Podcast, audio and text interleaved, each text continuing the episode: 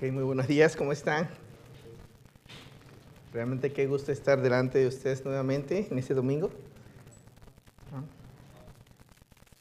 Bueno, realmente siempre lo digo y espero no, no aburrirlos, pero para mí siempre las canciones es, es una forma de que Dios prepara los corazones, ¿no? Y, no sé usted, pero yo disfruto bastante lo, lo, que es el, lo que es el tipo de las canciones y doy gracias a Giancarlos.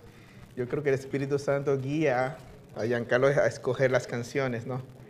Hoy vamos a estar hablando sobre la oración y, y realmente es algo tremendo, ¿no? Eh, inclusive, cuando nosotros, bueno, hoy tuvimos nuestro último, eh, eh, ¿cómo se llama? Clase de bautismo, exactamente. y ya, si Dios quiere, ya pronto, en, en, noviembre, vamos a estar teniendo nuestro bautismo acá. Estamos orando y realmente lo hemos pasado muy bien en las, lo que es en las clases, ¿no? Muy bien, vamos a, vamos a disponer nuestro corazón. Realmente es un texto muy lindo el cual vamos a estar estudiando eh, hoy. Vamos a orar y vamos a pedir al Espíritu Santo que pueda orar en nuestros corazones y en medio de nuestra debilidad, que Él nos pueda hablar, ¿no? Así que vamos a orar.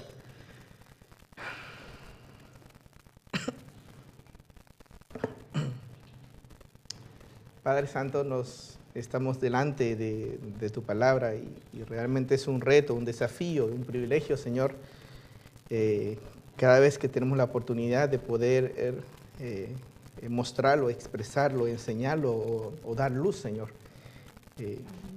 tu voluntad, Padre, que tú puedas, tu Espíritu, obrar en los corazones de nosotros, primeramente perdonándonos si de alguna manera te hemos ofendido, Señor, y realmente que seas tú el Espíritu que capacita Padre, nos capacita a nosotros no solamente a, conocerlo de una manera intelectual, lo que dice tu palabra, sino sentirlo en nuestras emociones y practicarlo con nuestras manos y nuestras vidas. Eh, gracias Señor por, tu palabra. Eh, cuídanos, cuídame, cuida mi corazón. queremos, Padre, disfrutar de, de tu voz. En nombre de Jesús. Amén capítulo 6 de Mateo. Ya llegamos, se puede decir, casi a la mitad de lo que es el Sermón del Monte. La semana pasada estuvimos escuchando un poco sobre las limosnas y ver cómo Giancarlo lo explicó, realmente fue muy emocionante.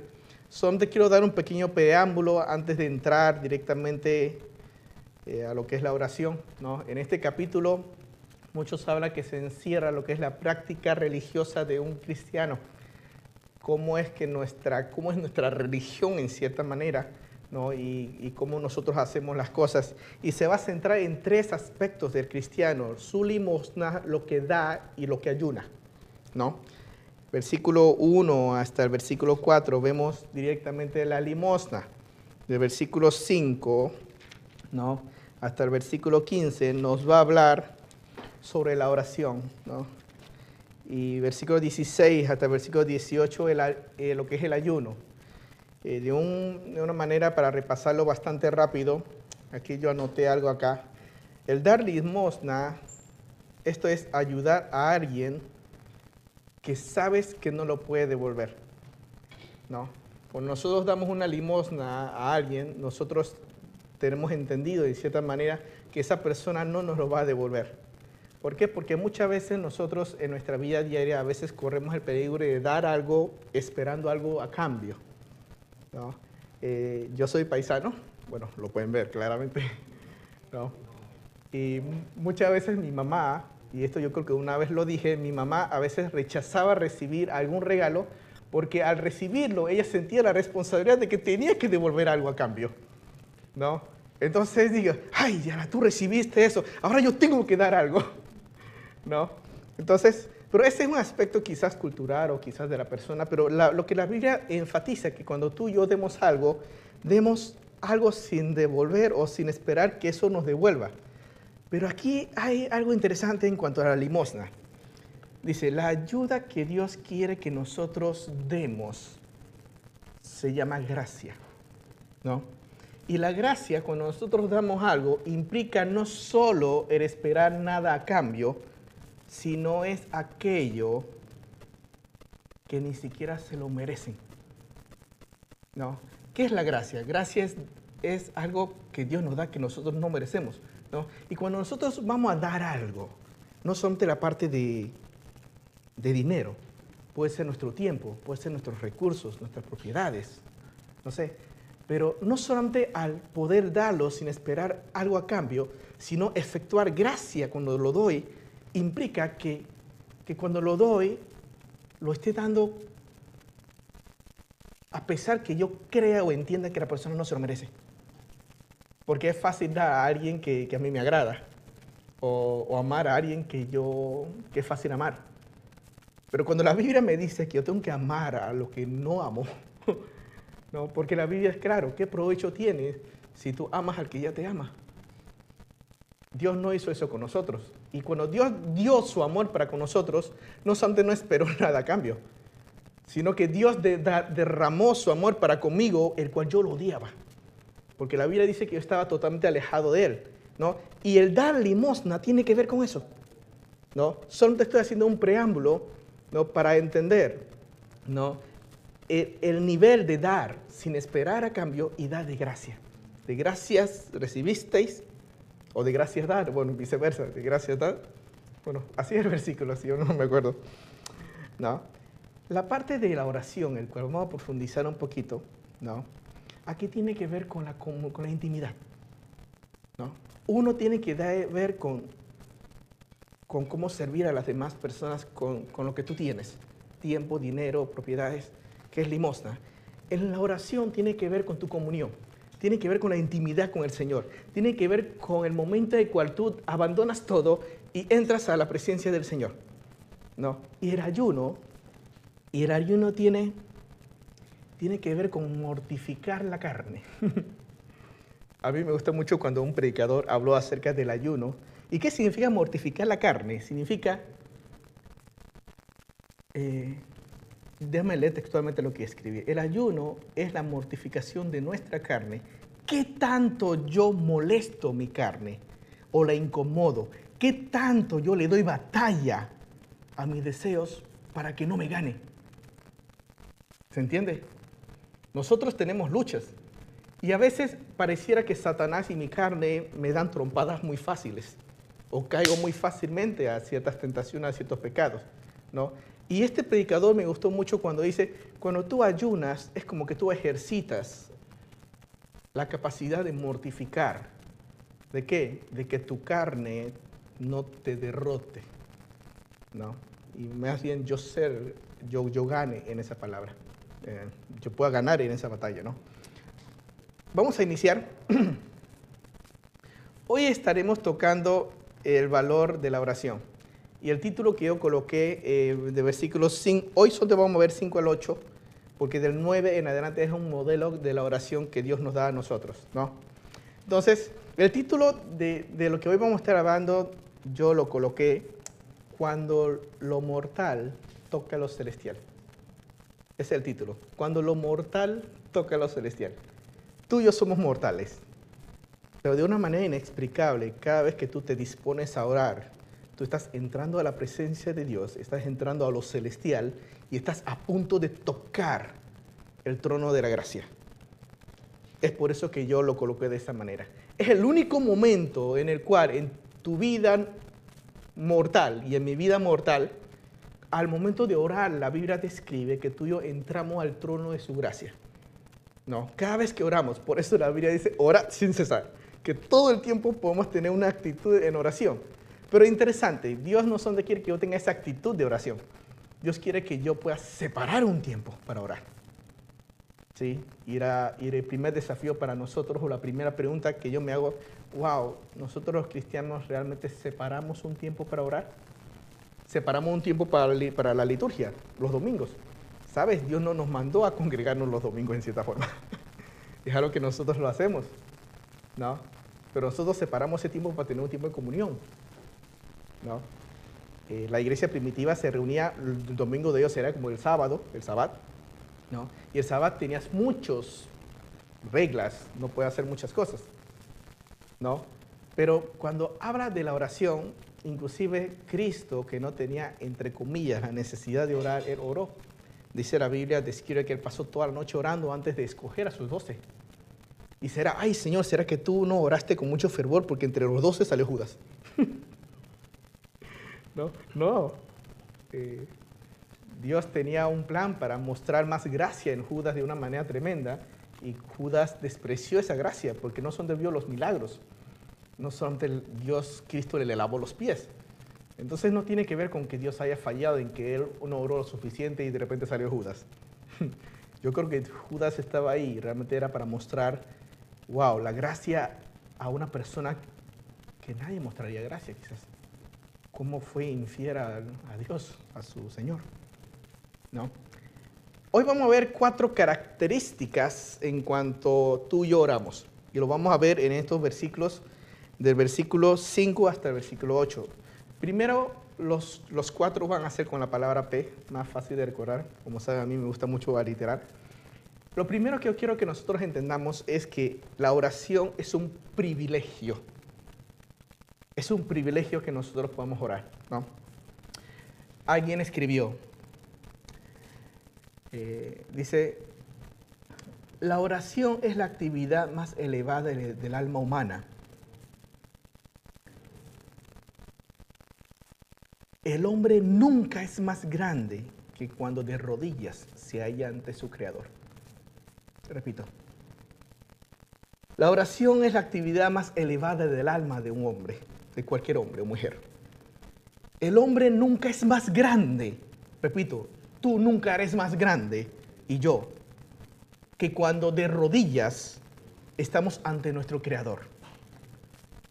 Tú y yo no somos más grandes nunca que en ese momento, cuando tú y yo nos arrodillamos y con nuestras manos mortales tocamos lo celestial. No. Es el acto más sublime que cada cristiano pudiera efectuar cada día de su vida. Porque es la parte en donde nosotros nos acercamos más literalmente o físicamente o espiritualmente, nos acercamos a Dios y a su trono. Es algo exclusivamente del creyente. Dentro de ese privilegio, la oración es algo exclusivo para el creyente. Y aquí anoté. No todo el que ora es cristiano, pero todo cristiano va a orar. Hoy en día sabemos que hay muchas personas que oran a diferentes cosas, quizás, ¿no? Entonces no confundamos, no todo el que ora es cristiano, pero todo cristiano va a orar. Todo cristiano, el que ha creído en Cristo como su Salvador, debe sentir esa necesidad de tocar lo celestial. Debe, debe sentir esa necesidad de querer hablar con, esa, con ese ser que es mi creador, es mi amo, es mi Señor o es mi Dios, mi curios, que sería mi Señor o con mayúsculas, el Señor que antes se escribe como Adonai, ¿no? porque el otro nombre no se podía pronunciar, era demasiado santo para el judío que es Yahvé. Cuando el cliente ora, de alguna manera, este autor dice, se separa del mundo y se acerca a la presencia de Dios. La oración de alguna manera se convierte en un medio de santificación al creyente. ¿Por qué? Porque cuando tú te acercas a un Dios santo y tú entiendes que tú no eres tan santo todavía, tú vas a llegar a la presencia de ese Dios con algo de humildad por lo menos. Cuando me acerco de la forma correcta. Después vamos a ver algunos peligros. Ahora estamos viendo el privilegio.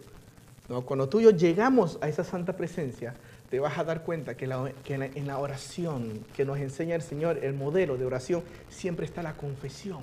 Perdónanos, Señor. Perdona nuestros pecados. ¿no? Entonces, cuando tú y yo oramos, es un método por el cual nos vamos santificando, ¿no? Que la oración Dios lo utiliza como un instrumento para ir limpiando cada vez más tu vida y mi vida. De tal manera que una persona que ora bastante es una persona que se preocupa por su santidad. Una persona que no pasa orando es posiblemente que una persona que sienta que no necesita orar porque si no necesito confesar mis pecados. ¿Qué nos dice el versículo que repetimos muchas veces, 1 Juan 1.9? Si yo confieso mis pecados, Él es justo para perdonar mis pecados y limpiarme de toda maldad.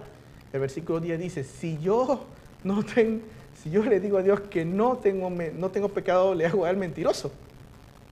¿Eso qué significa? Que cada vez que nosotros oramos debemos entender mi naturaleza caída, que todavía lo tengo en mi carne y que todavía lucho, ¿no? Pero sigue siendo un privilegio, sigue siendo un privilegio. ¿De qué?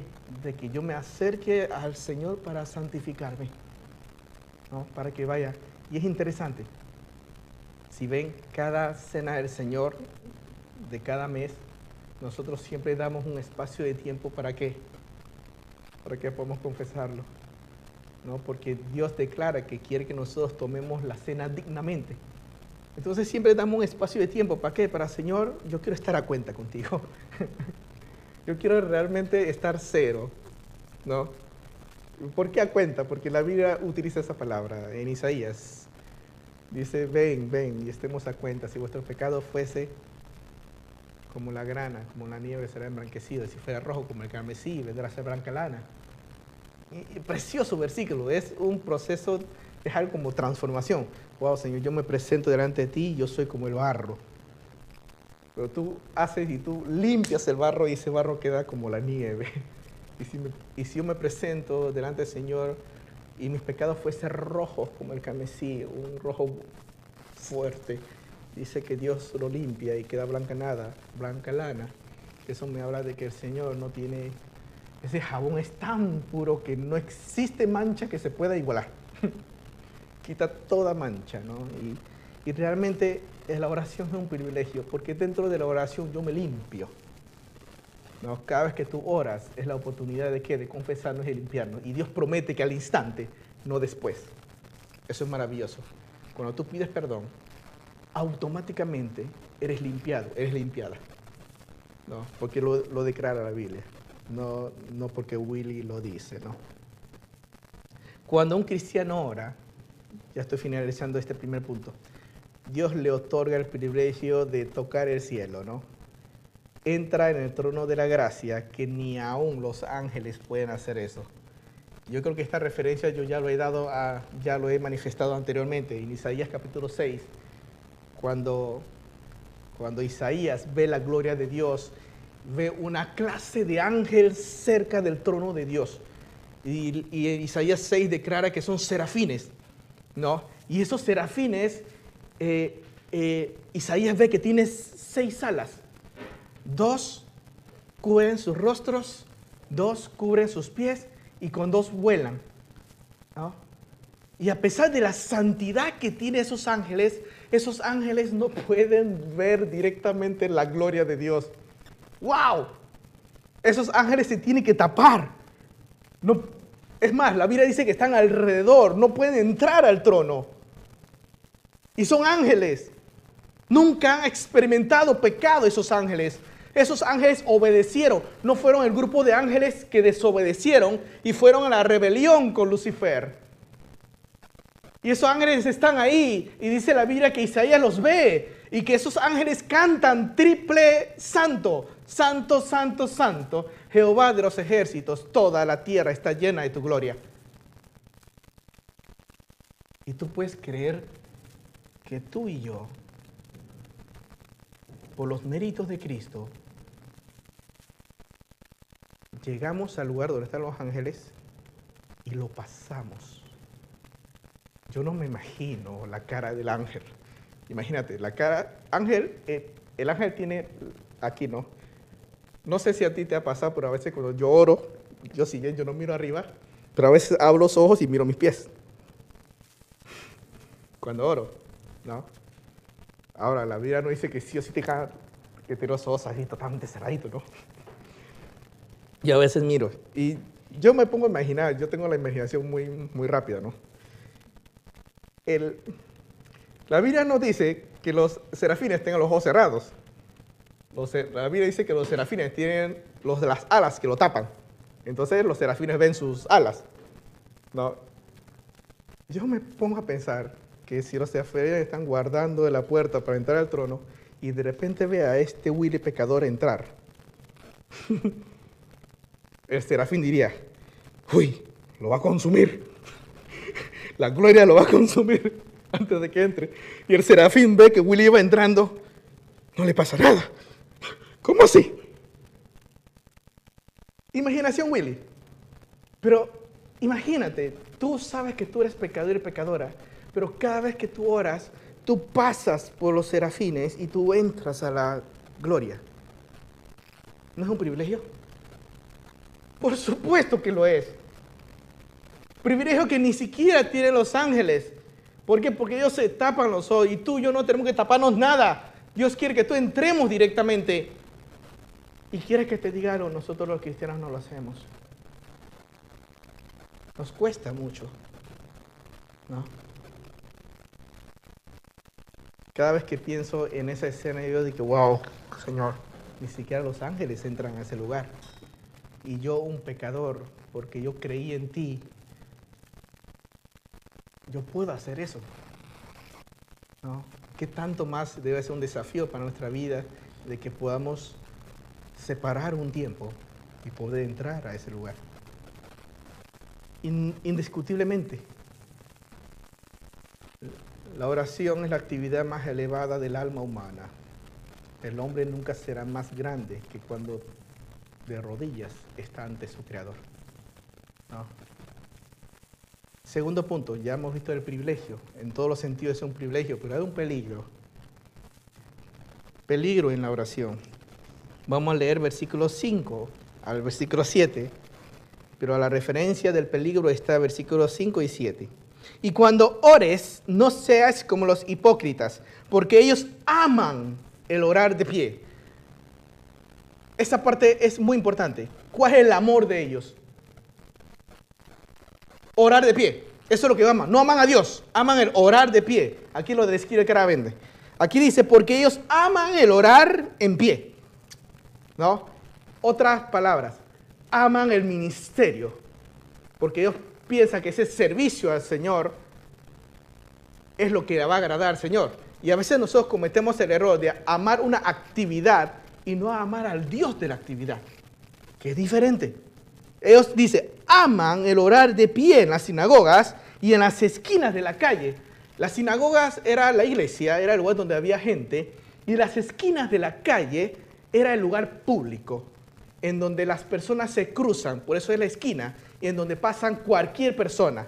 Puede pasar creyente o no creyente. Vamos a suponer que en la iglesia están los creyentes, pero en las esquinas de la calle es el público total. Y ellos aman llamar la atención no solamente dentro de la iglesia, quieren llamar la atención afuera de la iglesia. O sea, ¿cómo es la característica de un, de un hipócrita?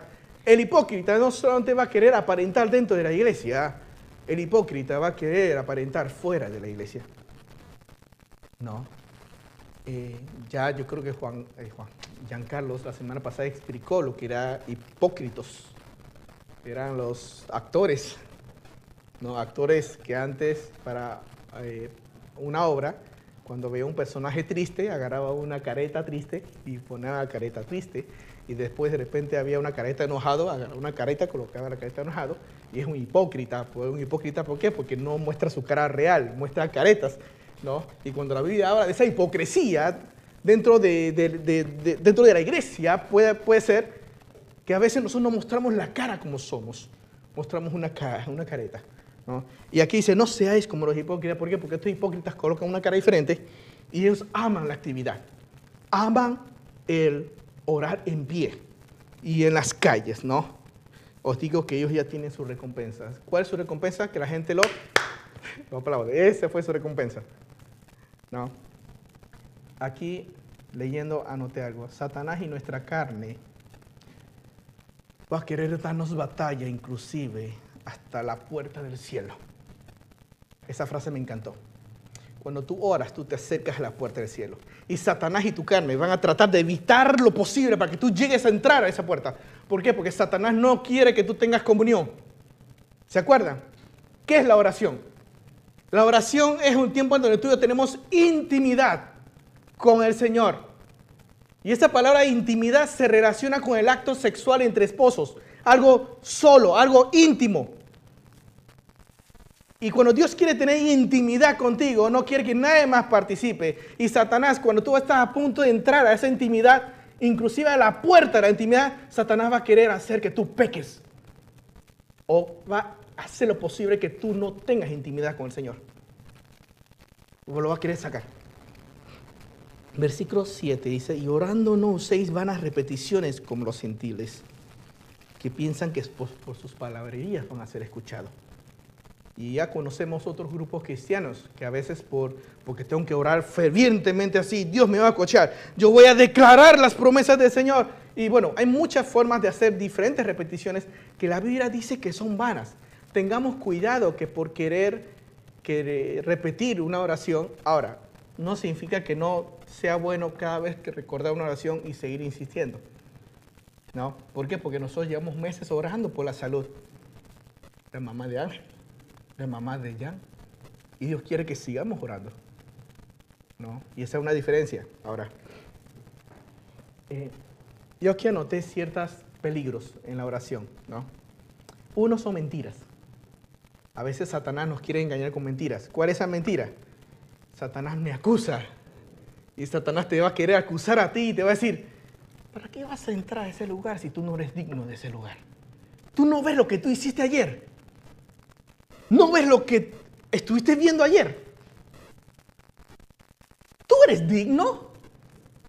Y Satanás va a querer colocar eso en tu corazón cada vez que tú y yo a veces caemos y hemos sido derrotados por algún pecado. Satanás va a querer hacerte creer, tú ya no eres digno, no entres, ¿para qué? Vas a dar vergüenza a Dios. No, esa es una mentira. Porque mientras más hemos caído, Dios quiere que más entremos ahí. ¿Para qué? La Biblia dice que para alcanzar misericordia, gracia. ¿No? Y eso es escritura, chicos, no estoy mintiendo.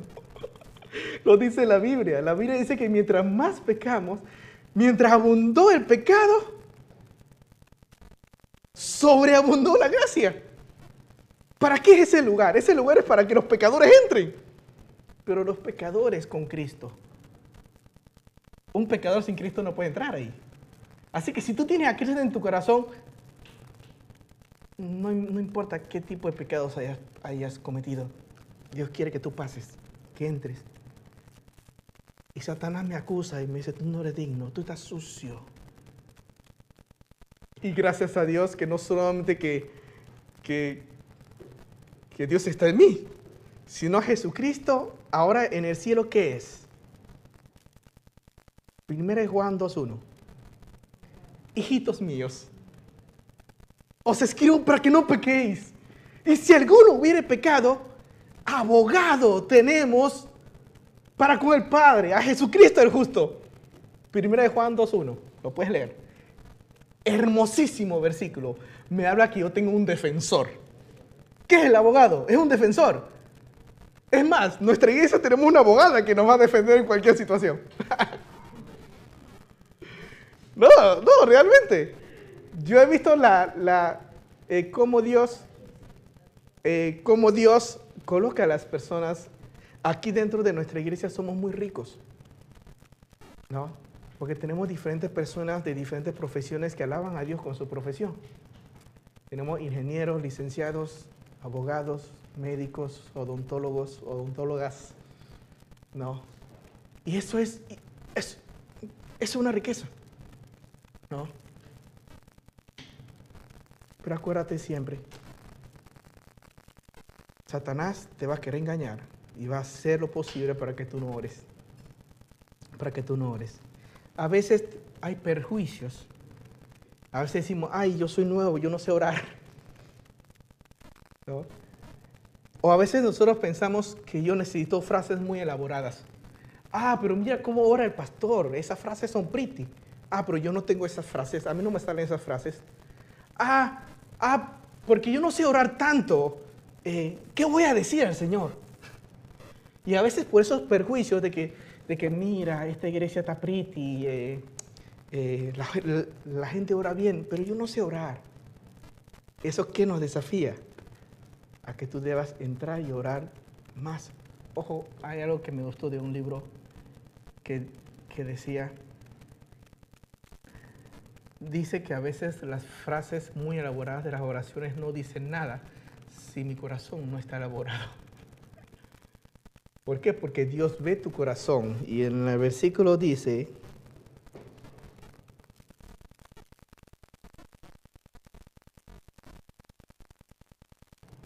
Versículo 8, no os hagáis pues semejante a ellos, pues vuestro Padre sabe de qué cosa tenéis necesidad antes de que vosotros lo pidáis. En otras palabras, tú y yo no necesitamos e-, elaborar frases pritis. ¿Por qué? Porque a veces la frase pretty también es para que la gente de al lado me escuche. Dios quiere que yo, entrando al trono de la gracia, aprenda a derramar mi corazón. A decir, Señor, tú sabes que no sé hablar. Aquí estoy. Pero mi corazón es este. ¿Te acuerdas cómo habló Moisés con Jehová? Dijo, Señor, yo no soy elocuente, yo soy tartamudo. Siempre he sido tardo en lengua, torpe en palabra. Y, y me encanta la respuesta de Dios. Le dije, ¿quién le dio la lengua al hombre? Bueno, si no sabe orar, Dios te va a enseñar. Dios mismo en su presencia te va a enseñar. Y a veces son los tiempos más difíciles en cual aprendemos a orar mejor. Y a veces las mejores oraciones son las que ni derecha ni izquierda escuchan.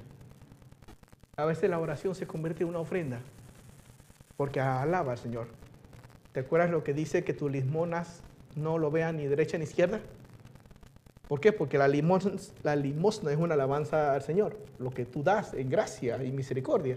¿no? Y la oración es una forma de alabar a Dios. Y la oración también hay una forma, y ahora, y ahora lo vamos a ver, ni tu, ni tu derecha ni tu izquierda, pero ahí dice en tu cuarto, que tiene que ver ni tu derecha ni tu izquierda. ¿no? Que tus frases al Señor sean limpias, puras, tú y el Señor solamente. Terminando este punto, ¿no? Eh,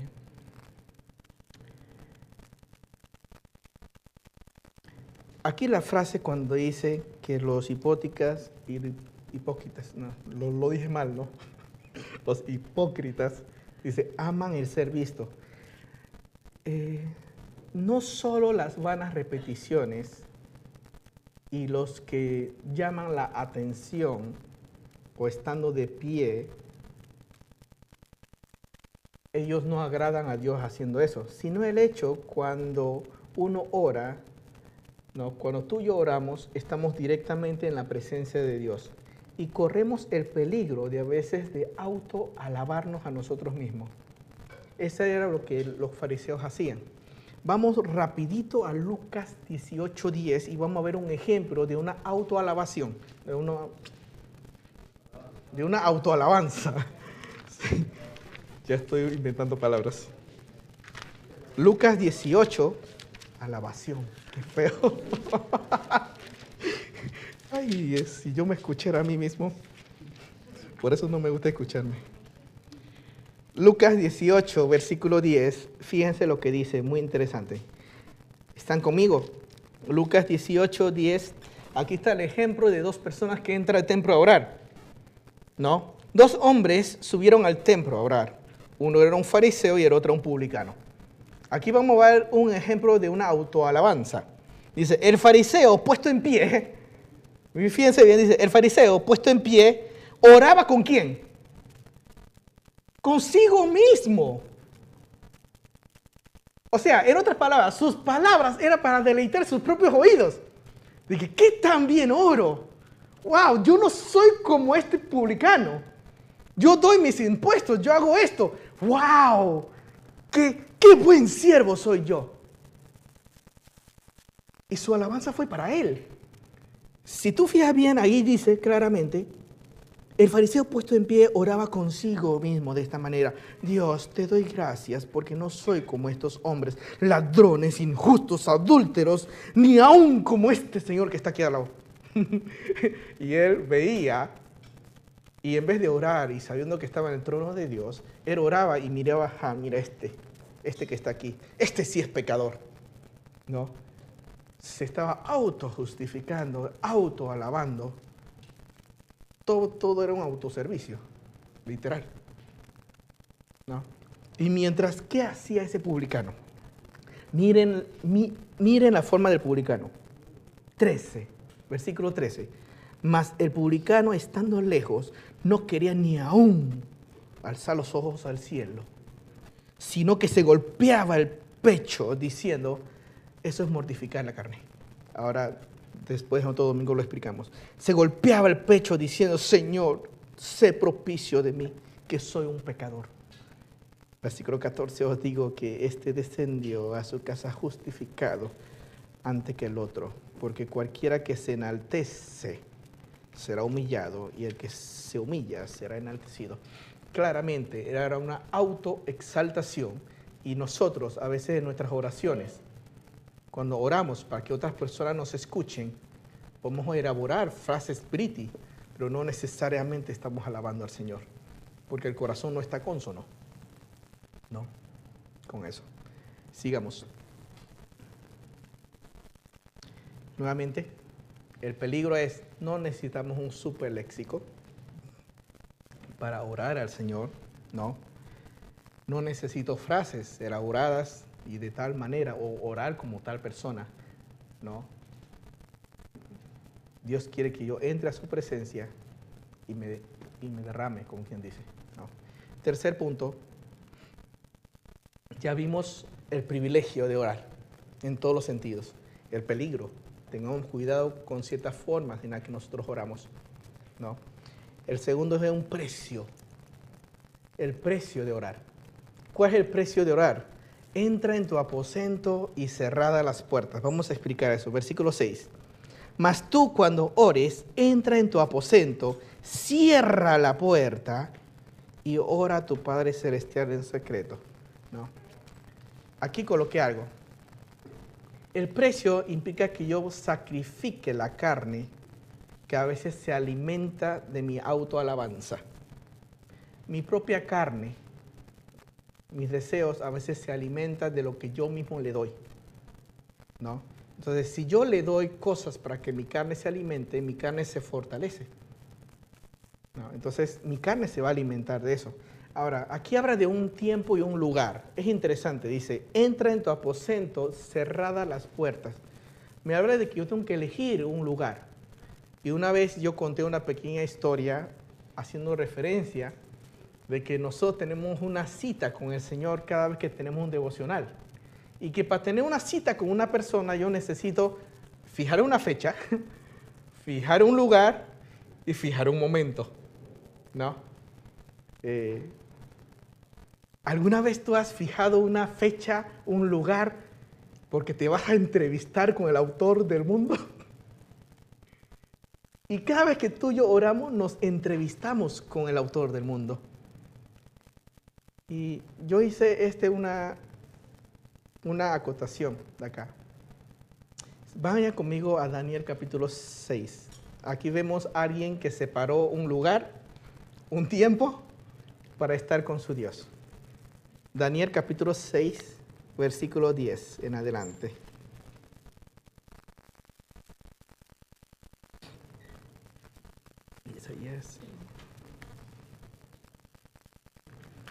Daniel, libro de Daniel, profeta mayor, capítulo 6 y versículo 10 dice, Cuando Daniel supo que el edicto había sido firmado, ¿no? los que ya conocen la historia es que ya se firmó un edicto que prohibía a Daniel hacer lo que él hacía durante todo ese tiempo. Ahora, adorar a su Dios. El edicto era para adorar a una estatua. Daniel ya había separado su cita y esa cita no lo iba a negociar con nadie, ni con ese Dios que había levantado. Entonces, cuando Daniel supo que el edicto se había orado, entró a su casa abierta la puerta como siempre, no lo cerró, dice, abierta la ventana de su cámara que daba hacia Jerusalén, los muros de paz. Se arrodillaba tres veces al día y oraba y daba gracia delante de su Dios como lo solía hacer antes. Wow, esta es una disciplina extraordinaria. Daniel no solamente lo hacía como disciplinaba, como una disciplina. Daniel ya estaba que la cita con mi Señor estaba acá. Anoté acá. Cuando nos llaman para una entrevista de trabajo, nos preparamos muy bien. Procuramos llegar temprano o llegar mucho antes para tener una buena impresión de la persona que me va a entrevistar para el trabajo. Procuramos ser bien puntuales. Pero ¿qué hacemos cuando nosotros nos vamos a presentar delante de Dios.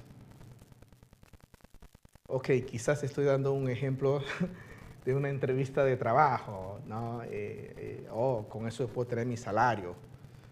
Entonces, eh, cuando voy a una entrevista, me, visto un perfumito, llego una hora antes para que cuando llegue ese señor y que, oh, mira, qué temprano.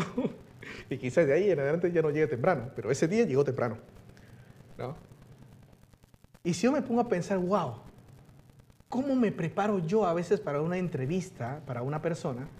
Pero cuando yo oro, cuando tú y yo tenemos tiempo con el Señor, intimidad con el Señor, es una cita con Dios. Y si es una cita con Dios, ¿yo cómo me preparo? ¿Llego a tiempo? Yo cité al Señor, Señor, a tal hora, a las 6 de la mañana, yo voy a estar con un café al lado de la ventana. Un ejemplo. Bueno, que ese es mi lugar. ¿No? Y muchas veces, la mayoría de veces, a veces no llego. Un desafío después de haber hecho este estudio del Señor, ayúdame a, eh, a poner en la cita horas realistas si yo sé que no me voy a levantar a las 4 de la mañana para orar, entonces no ponga a las 4 de la mañana. O un poco más temprano, 5, 6. Y si no puedes orar por la mañana, bueno, entonces pon la cita, pon la cita más tarde. Bueno, a las 6 de la tarde, cuando puedo tener un pequeño tiempo, entonces entra y encuéntrate con Dios, con el que te vas a, vas a entrevistar. Y charla con Él. Disfruta el tiempo con Él. Daniel disfrutaba el tiempo con su Dios y charlaba solas con su Dios y no le importaba si había un edicto o no había un edicto. Lo hacía con el Señor. Terminando ya el cuarto punto, ya hemos visto que es un privilegio, que hay peligros, que hay un precio que pagar. Tú tienes que dar tu hora, tienes que dar tu tiempo, tienes que sacrificar tu carne. ¿Por qué? Porque a veces orar no es fácil, tú tienes que sacrificarlo para entrar a ese lugar. Y ahora ya hemos visto el precio, ahora hay un placer. Hay un placer. Voy a leer algo que escribí. La oración a tu alma. Ahí, déjame leerlo. Aquí está. La oración a tu alma es lo que el aire es a tus pulmones. Repito, la oración a tu alma es lo que es el aire a tus pulmones. Pero muchas veces las personas no lo sabemos y los cristianos. Y tenemos pulmones muy débiles. Y cuando tenemos pulmones débiles, ni siquiera podemos caminar. Wow, este escritor decía que la oración era tan importante que la oración es lo que me da la fuerza no solamente para vivir, sino para servir. Muchas veces servimos mal al Señor de una manera incorrecta porque no oramos. ¿Por qué? Porque en el servicio, en vez de orar y depender más en Dios, dependemos del servicio de mi capacidad. Y muchas veces el servicio, no muchas veces, siempre, el servicio a Dios no habla de mi capacidad. El servicio a Dios habla de lo que Dios hace en mi vida, reflejada en gracia y en misericordia. Habla de la capacidad de Dios, no de mi capacidad estaba hablando con Ricky allá en la escuela y, él me dijo que le fue de mucha bendición haber leído ese libro cuando tenía la parte de las lecturas de 12, 12 comunes hombres, no, 12, 12, hombres comunes y corrientes. Iba a decir 12 comunes hombres y corrientes. Qué trabalengua a veces se me hace en medio de la predicación, ¿no? Pero, pero es cierto, los discípulos del Señor no eran superdotados con características, estudios y nada. Eran personas comunes y corrientes. No tenían supercapacidades. Lo que sí es que tenían un super Dios. Y ese Dios que ellos tenían era lo que les capacitó a ellos para, para, a pesar de ser comunes y corrientes, glorificar a Dios de una manera tremenda. Y eso es lo que la oración quiere hacer en, en nuestra vida. La oración es el aire a los pulmones pero la oración es a mi alma como el aire a los pulmones. Y esa frase me encantó. Eso me habla de que yo necesito realmente pasar más tiempo orando. Nuevamente, ya para terminar, ¿qué tanto tú y yo oramos? Hay un libro que he estado hojeando bastante. Eh, Timothy Keller, La oración. Hay una frase aquí que a mí me impactó bastante. Estaba hablando de una escritora muy famosa del sur de los Estados Unidos, Flannery O'Connor. Este señor O'Connor, esta joven, perdón, que es una, es una dotada en cuanto a la literatura, ¿no? Te voy a leer una parte, por favor, voy, quiero ser rápido, ya son la una. Dice, en 1946 comenzó a llevar un diario de oración en sus manos. En él, O'Connor describe su lucha por ser una gran escritora. Dice, yo quiero mucho triunfar en el mundo con lo que quiero hacer. Estoy tan desilusionada con mi propio trabajo. La mediocridad es una dura palabra para aplicarla a uno mismo, pero es imposible no hacerlo conmigo. No tengo nada de lo, de lo cual sentirme orgullosa de mí mismo. Soy insensata, tan insensata como las personas a las cuales yo ridiculizo en mis literaturas. Esta clase de declaraciones puede encontrarse en el diario de oración de O'Connor. Hizo algo muy de cualquier aspirante a artista. Bueno, déjame leer otra parte porque si no me voy a extender. O'Connor hizo algo diferente con otros sentimientos. Dice, ella los puso en oración y siguió el antiguo ejemplo de los salmistas en el Antiguo Testamento quienes no solo identificaron, expresaron y dieron rienda suelta a sus sentimientos, sino que además los procesaron con tal honestidad en la presencia de Dios. En otras palabras, O'Connor fue alguien totalmente transparente en la presencia de Dios. Miren lo que escribió. Y O'Connor escribe, dice, el esfuerzo de este arte, más que pensar en ti y sentirme inspirada, con el amor que desearía tener, dice, querido Dios, no puedo amarte de la manera en que quisiera. Tú eres la aparición delgada de la luna creciente que veo yo. Huele otra vez, perdón. Tú eres la aparición delgada de la luna creciente que veo y yo soy la sombra de la tierra que me impide ver la totalidad de la luna. Lo que me asusta, querido Dios, es que mi propia sombra se haga tan grande que tape toda la luna y que me juzgue a mí misma por la sombra que no es nada. Dice, no te conozco, Dios porque estoy en el camino. Por favor, ayúdame a hacerme a un lado. Esta autora decía, y a mí me impresionó este pedazo de escrito, dice, Señor, perdóname porque yo soy una luna tapándote a ti. Y lo que ahora, en vez de salir la luna entera, mis sombras hace ver solamente una silueta. Y le pide al Señor, Señor, por favor, yo estoy en camino ayúdame a quitarme del camino. ¿Se acuerdan lo que dijo Juan el Bautista? Es necesario que Él crezca y yo mengue. Y a la medida que tú y yo nos sumergimos a la oración, tú y yo vamos a entender qué significa que yo mengue. O'Connor entendió con el tiempo, Señor, yo necesito amarte como tú quieres, pero yo ahora no lo hago. ¿Por qué? Porque yo sigo en el camino. Yo sigo queriendo ella era una súper escritora. Las personas le aplaudían. Y ella se vio en sí mismo que yo era como la sombra que está por la luna. Señor, ayúdame a qué? Echarme a un lado.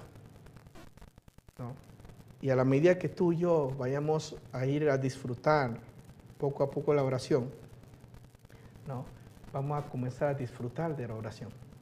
Por eso el último punto es, hoy un placer en la oración. ¿no? ¿El placer de qué?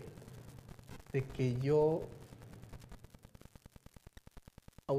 automáticamente, de que yo voluntariamente mengüe.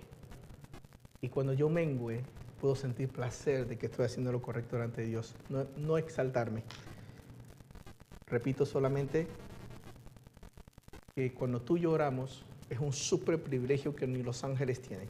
es lo más grande y deleitoso que el, que el cristiano puede hacer, es en donde encuentra fuerza y poder. El peligro, tengamos cuidado que Satanás quiere engañarnos, diciéndonos que no somos dignos de entrar, pero sí somos dignos por Jesucristo. No creas que porque no sabes orar, no debas orar. Más debes entrar a la, a la presencia del Señor, pero tiene que sacrificar un precio. Tiene que sacrificar un tiempo, un lugar y, y encuéntrate con, con, con tu Señor. Separa ese tiempo. ¿No? Y al final vas a encontrar un placer que tú no vas a querer abandonar nunca. Daniel sintió un placer tan grande en orar a, Jehová su Dios que aunque hubo un edicto, todas las mañanas, como lo solía hacer antes, abría las ventanas mirando hacia Jerusalén y oraba tres veces al día, porque ya era placentero para Daniel. Ya no lo hacía ni por disciplina, ni por... Ni ya, ya disfrutaba. Y el propósito por el cual este tiempo lo tenemos acá y hemos estudiado sobre la es para que lleguemos a disfrutarlo. A que yo no sienta que sea una responsabilidad que tengo que cumplir, que lo es, que lo es. Pero Dios quiere que yo me deleite, disfrutar la intimidad.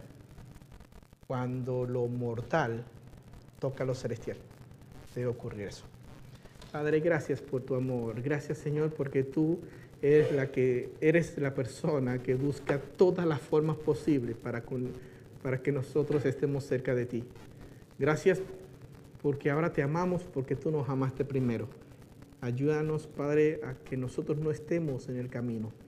Enséñanos a que debemos echarnos a un lado para que tú brilles más, Señor. Ayúdanos a hacer ese espejo y porque solo nos, no, debemos reflejar tu luz, Señor. Padre, gracias por este tiempo. Bendice tu palabra. En el nombre de Jesús. Amén.